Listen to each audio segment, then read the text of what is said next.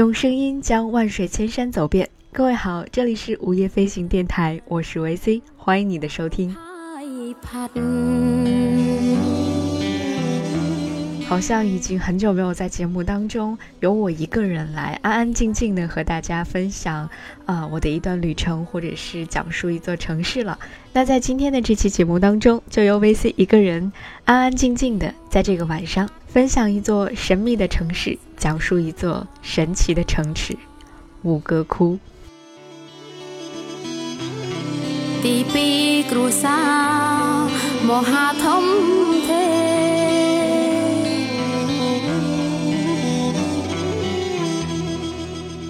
在 Lonely Planet 前不久评选出的世界上最值得去的五百个地方当中，排名第一的就是吴哥窟。在 LP 当中有这样一段文字来描述吴哥窟：作为全世界最宏大的供奉印度教神明毗湿奴的寺庙，吴哥窟似乎与信奉佛教的柬埔寨格格不入。这座雄伟的遗址是一个印度教王国留下的最宝贵的财富。盛极一时的吴哥王朝曾一度扩张至缅甸、老挝和中国的南部，即便是在庙宇遍布的东南亚，吴哥窟依旧出众。这座由成千上万块砂岩砖石雕凿的奇迹，象征着尘世间的天堂。遍布墙壁和天花板的雕塑，讲述着罗摩衍那、摩诃婆罗多和往事书当中的传说。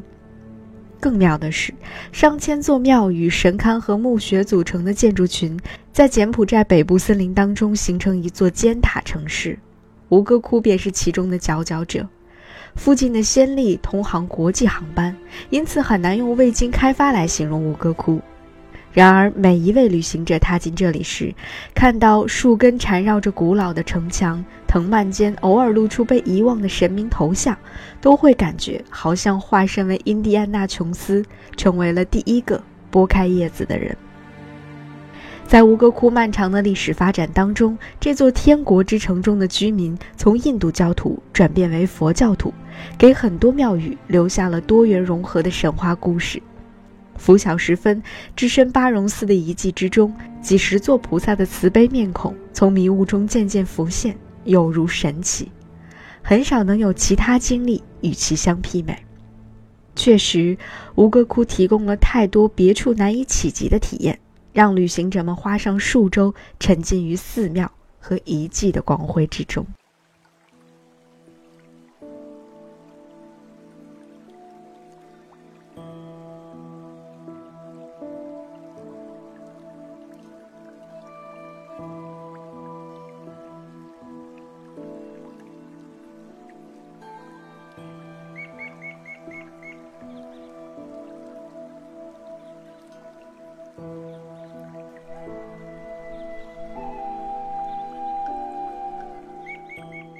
刚才大家听到的这段文字来自《孤独星球》（Lonely Planet）。接下来，VC 要和你分享我看到的五个城。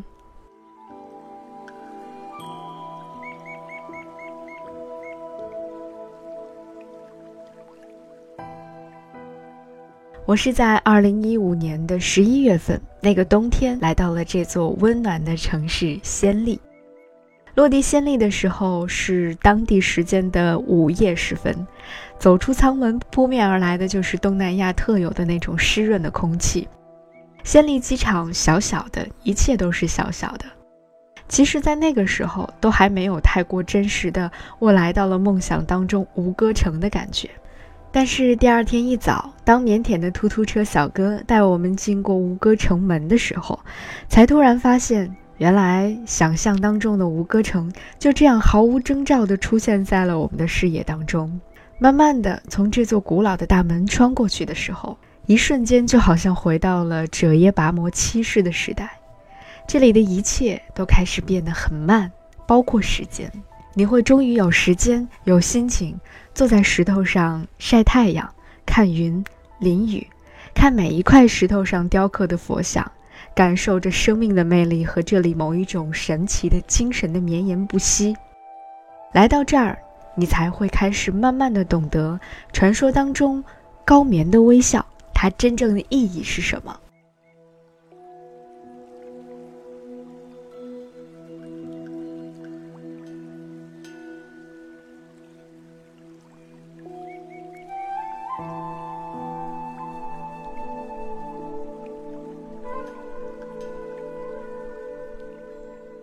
其实说起来，我们还是挺幸运的，在来到吴哥之前，完全没有做过太多的攻略。也没有像很多人一样，在来到吴哥之前，通过万能的淘宝预订司机、预订车辆等等等等，我们什么都没有做，只是想着来到这儿之后一切再看吧。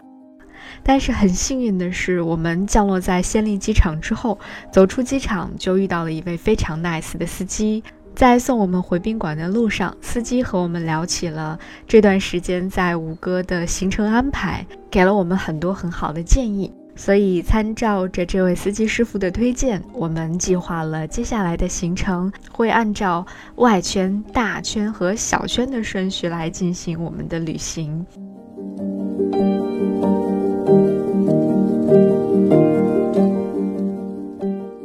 所谓的外圈、大圈和小圈，其实就是以吴哥王城为圆心向外画圈。最小的那个圈，所谓的小圈，其实就是我们一般人所提到的吴哥窟，也就是小吴哥、吴哥寺；而大圈呢，就是我们通常所说的吴哥王城，也叫大吴哥；而外圈其实就涉及到了一些零零散散的寺庙，还有就是啊，司机额外给我们的 bonus—— 洞里萨湖，这是柬埔寨人民的母亲河。那今天呢，VC 也会按照这样的一个次序，依次向大家推荐，在每一个圆圈当中最让我印象深刻，我认为最值得一去的地方。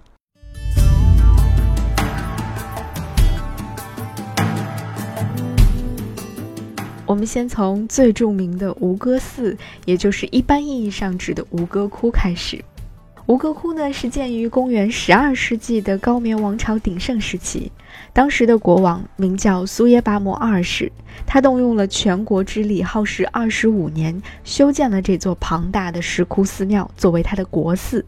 在寺庙当中，供奉着印度教的毗湿奴主神。寺前的池水是多年都不会干涸的，同时这里也是观赏吴哥寺的最佳角度。倒影的塔尖如同伸展在水里的墨色的花朵，它们就象征着印度神话当中位于世界中心的五座须弥山的山峰。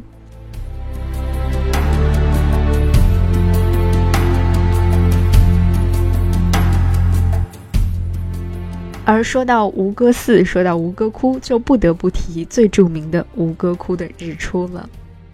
相信很多人都会和我一样，为了能够看到吴哥窟传说当中最美的日出，会不惜一切代价。当然，其中最必要的就是要在夜色尚浓的时候收拾停当，雇了车，穿过沉睡的街巷，踏过缄默的甬道，就像是朝圣的信徒一样，早早地守候在古寺前。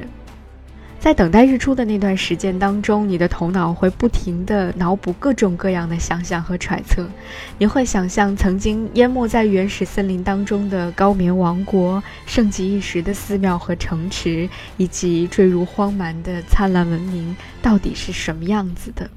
直到像莲花一样的五座尖塔，渐渐地在小色当中浮凸出它的轮廓。粉色的天空开始晕染如画的时候，所有的那种虚幻的真实都一瞬间穿透你的臆想，千万缕的晨曦都会疏破云霭，而吴哥寺在这样的阳光之下，却显得愈发的沉寂了，它就像是一只骄傲的剪影一样。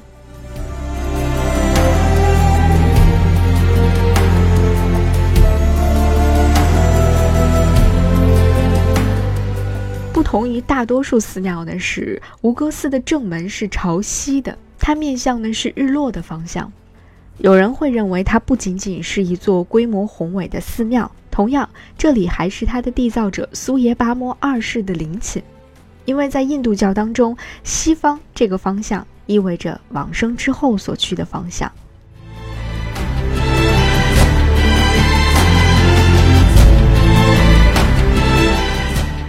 对这样的一个说法，其实我是非常认同的。当我站在吴哥窟最高的那座塔的脚下，抬头向上仰望的时候，很像是我在欧洲的一些国家仰望一座教堂时候的那种感觉一样。不仅仅是一种宏伟，你甚至可以感受到当时这座建筑的缔造者对于天堂的无尽的向往。而放在吴哥窟，放在柬埔寨，放在当时的高棉王国，你可以感受到这里的君王对于神明的那种敬重，希望自己能够通过这里抵达距离天国最近的地方。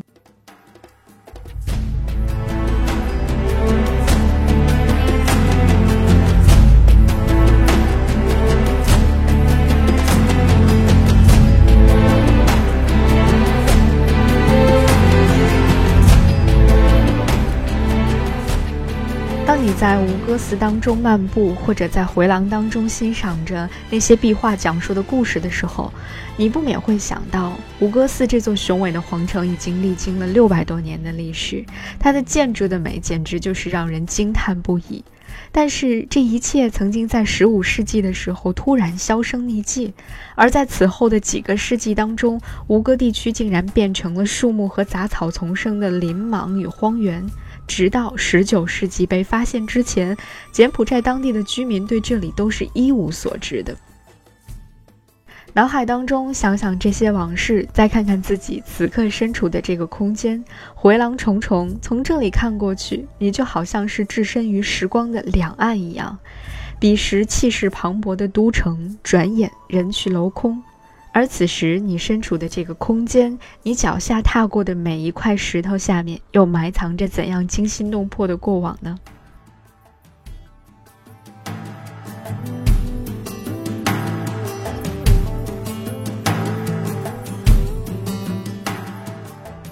我和我的好朋友在一路漫步的过程当中，不停的在这样回想着过去，对比着今朝，想着自己曾经读到的那些历史，读到的那些故事，然后内心不禁的感慨万千。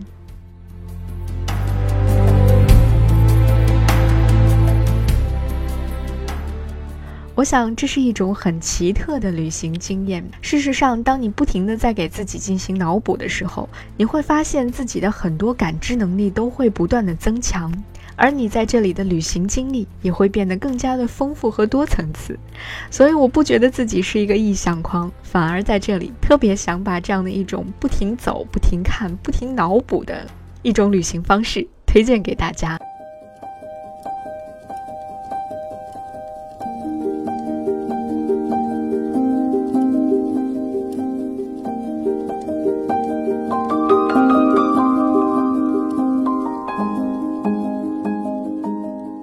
接下来着重要和大家推荐的是通王城大吴哥当中非常值得一去的地方，或者说你一定要去的地方，那就是巴戎寺。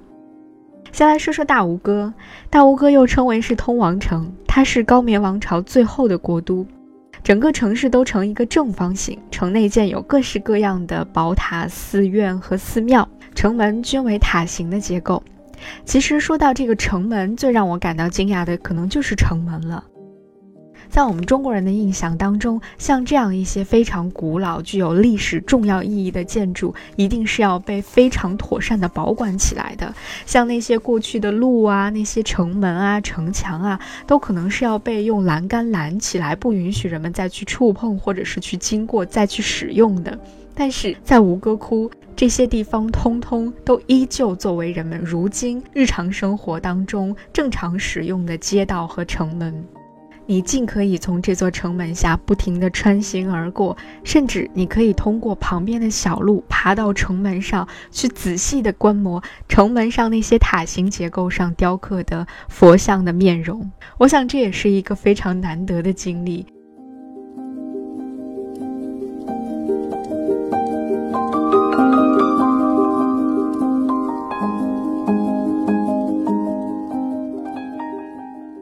而最著名的巴戎寺就位于通王城的中心点上。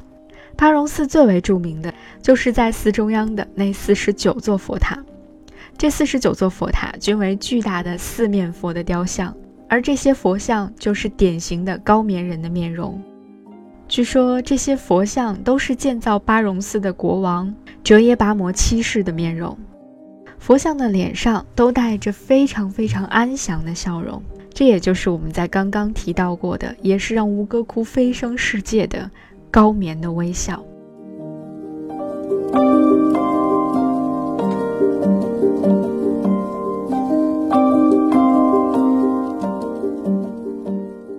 我相信，当你真正的站在这些佛像的面前，认真的盯着这些佛像去看的时候，你一定会和我有一样的感受，就是你的内心突然会变得非常非常的平静。即使你的头顶是非常炙热的阳光，你的身边是来来往往的游人，但你看到这些面容，你的内心就会突然一下子静下来。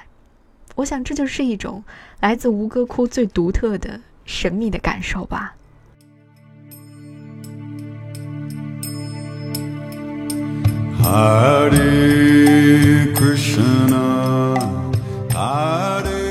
细看之下，这些谜一样的佛脸的微笑，其实又是不尽相同的。每一张脸和每一张脸都是不同的。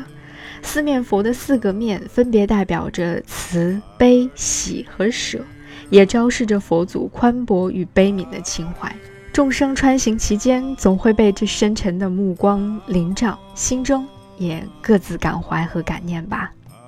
我想，当时建造这座寺庙的君王应该是有私心的，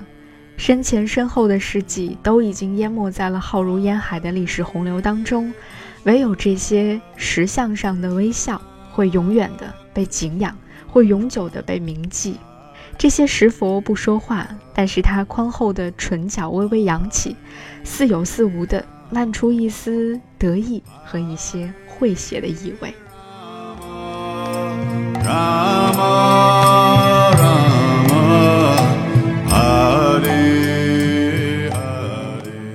在所有参观的寺庙当中，巴戎寺应该是我停留时间最长的了。其实这座寺庙并不大，而能够让你最近距离的看到这四十九座佛塔的空间也非常的有限。可是我们就是这样一圈一圈又一圈的在上面绕着。想要看清楚，想要记住每一尊佛的笑脸，时光也就这样安静的流过去了。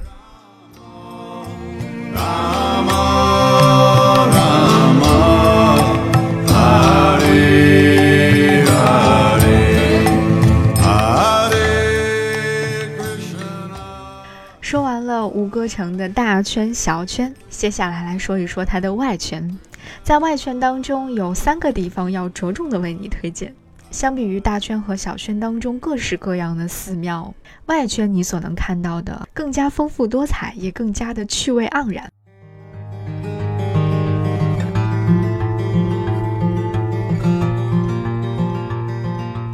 先来说一说女王宫，女王宫是我见过的最迷你的宫殿了。整个建筑都是以朱红的砂石砌成的，非常的奇巧别致。因为它的名字和观感都充满了女性色彩，所以我曾经猜想过，这里是不是也出现过一些像唐朝的武则天这样的一些惊世奇才的女子？但事实上并不是。关于它的来历有两种说法，第一个是说这座宫殿是由女人建造的，因为它的雕工非常非常的精美，似乎只有心灵手巧的女子才能够雕刻出这样的玲珑剔透的图案。另一种说法是，这是一座后妃居住的宫殿，因为战事频繁，所以吴哥王选择了远离王城的地方来建造这座宫殿，以便在战争期间能够藏匿自己的后宫佳丽三千。真实的情况是怎样？我们现在已经不得而知了。但是，当你离开吴哥王城，跋涉了一段路程之后，突然看到这样一座红色的宫殿呈现在你面前的时候，真的只能用惊艳二字来形容了。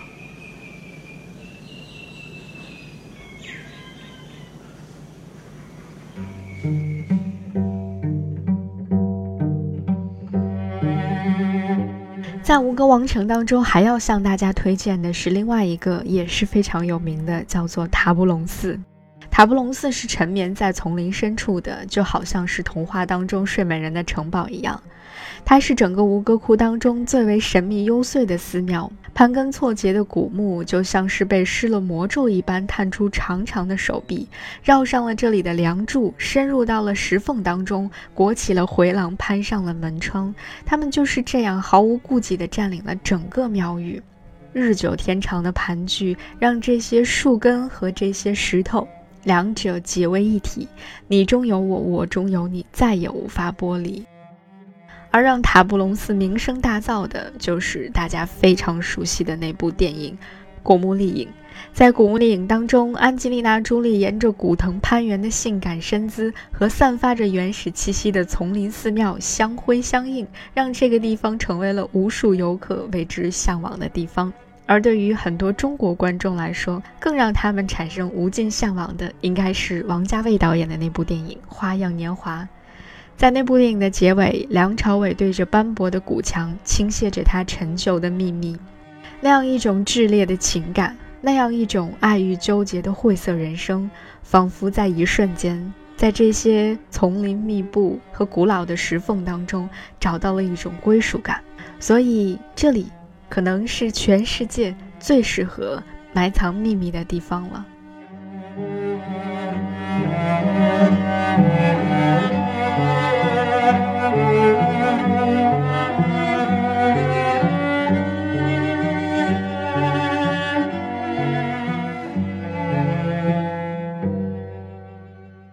在吴哥的外圈有一个是我此行当中最爱的地方，它叫做崩密列。与塔布隆寺相比，崩密列更像是沉睡在丛林深处的一个无人打扰的仙境了。或者说，对于我来说，崩密列简直就像是一个太过迷人的异世界一样。它几乎完全保留了当时那些考古学家发现它时的那个样子，所有的石头都没有被修复，所有的树木也没有被剥离，所以走进这里，你就像是一个探险家一样。而我们来到崩密列，因为并不认识路，所以也没有走什么常规的路线，就沿着石头爬高上低、上上下下走了好一阵子，甚至一度还曾经在中间迷了路，找不到出去的正确道路，但是却意外的来到了一些几乎无人涉足的秘境当中。尽情地感受着阳光透过浓密的树叶，斑驳地照在你的身上，落在那些古老的石头上，那样一种非常美妙的境界，真切地找到了当年探险家初次来到这里时的那种感觉，更在每一个柳暗花明处被一次又一次的惊艳了。事实上，当我们去游览女王宫和崩密列的时候，你会真切地发现，吴哥这座城市真的是太神奇了，因为它每天都能够美出新的高度。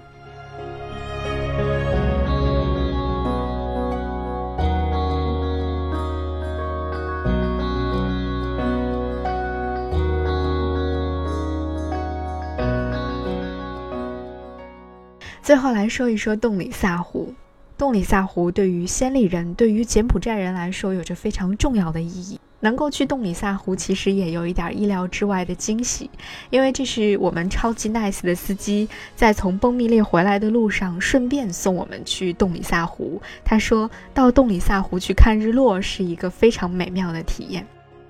洞里萨湖最为著名的，可能就是这里的水上人家。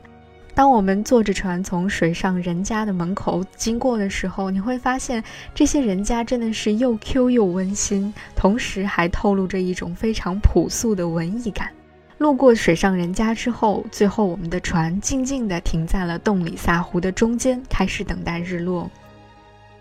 开船的小哥关掉了马达，然后一个人到船尾，边听着自己手机放的歌曲，边开始喝啤酒，然后把船头留给我们来坐。小船就在湖面上飘啊飘啊。那一刻，我忽然懂得了什么叫做“饭若不济之舟”。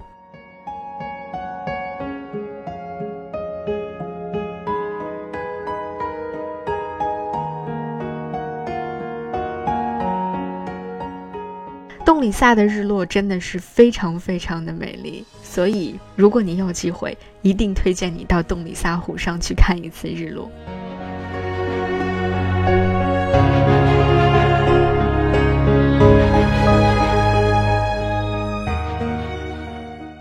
要特别提一点的是，在吴哥的时候，我总是会特别喜欢去凝视那些守在寺庙周围的那些石狮子们。从古至今，他们就好像始终都在守望着这片土地，见证着这里发生的每一次兴衰跌宕。我的脑海当中就会不停地在回想那首歌：“雨纷纷，旧故里草木深，我听闻你仍守着孤城。”虽然歌词当中讲述的是发生在另外一个国度的完全不同的故事。可是那种在时光当中存在着的沧桑感，却又是那样的真切而相通。或许这也是古老文明之间一种神秘的契合吧。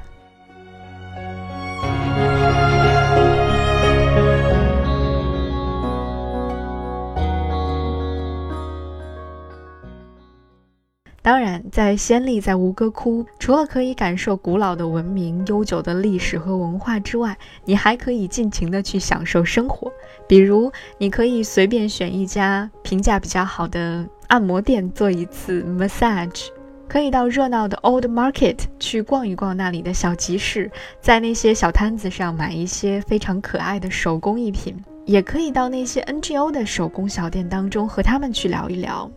这些 NGO 小店都非常的可爱，他们都是在当地的一些为了能够给更多的，比如说像妇女或者是残疾人创造更多的就业机会而建立的这样的一些小店。他们通过出售自己手工制作的手工艺品来谋生。和他们聊一聊天，买一些他们手工做的手工艺品带回去，也是一种特殊的纪念，同样也是对他们辛勤工作的一种回报和鼓励吧。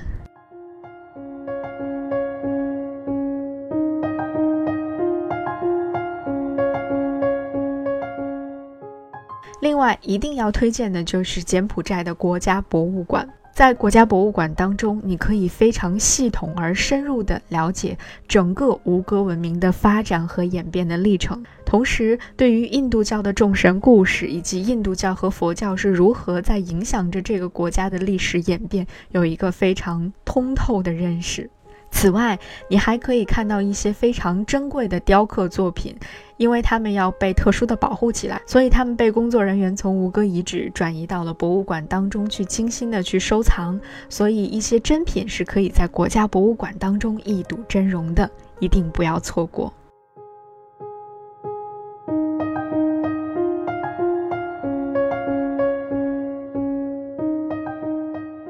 这里是被很多人向往和推荐的吴哥窟，这里是我心目当中最美的吴哥城。现在在回顾这段旅行的时候，其实最想说的是，能够在你的世界里光着脚丫晒太阳，安静的看日落，听石头在唱歌的每一个瞬间，都是我人生当中最美好的一段回忆。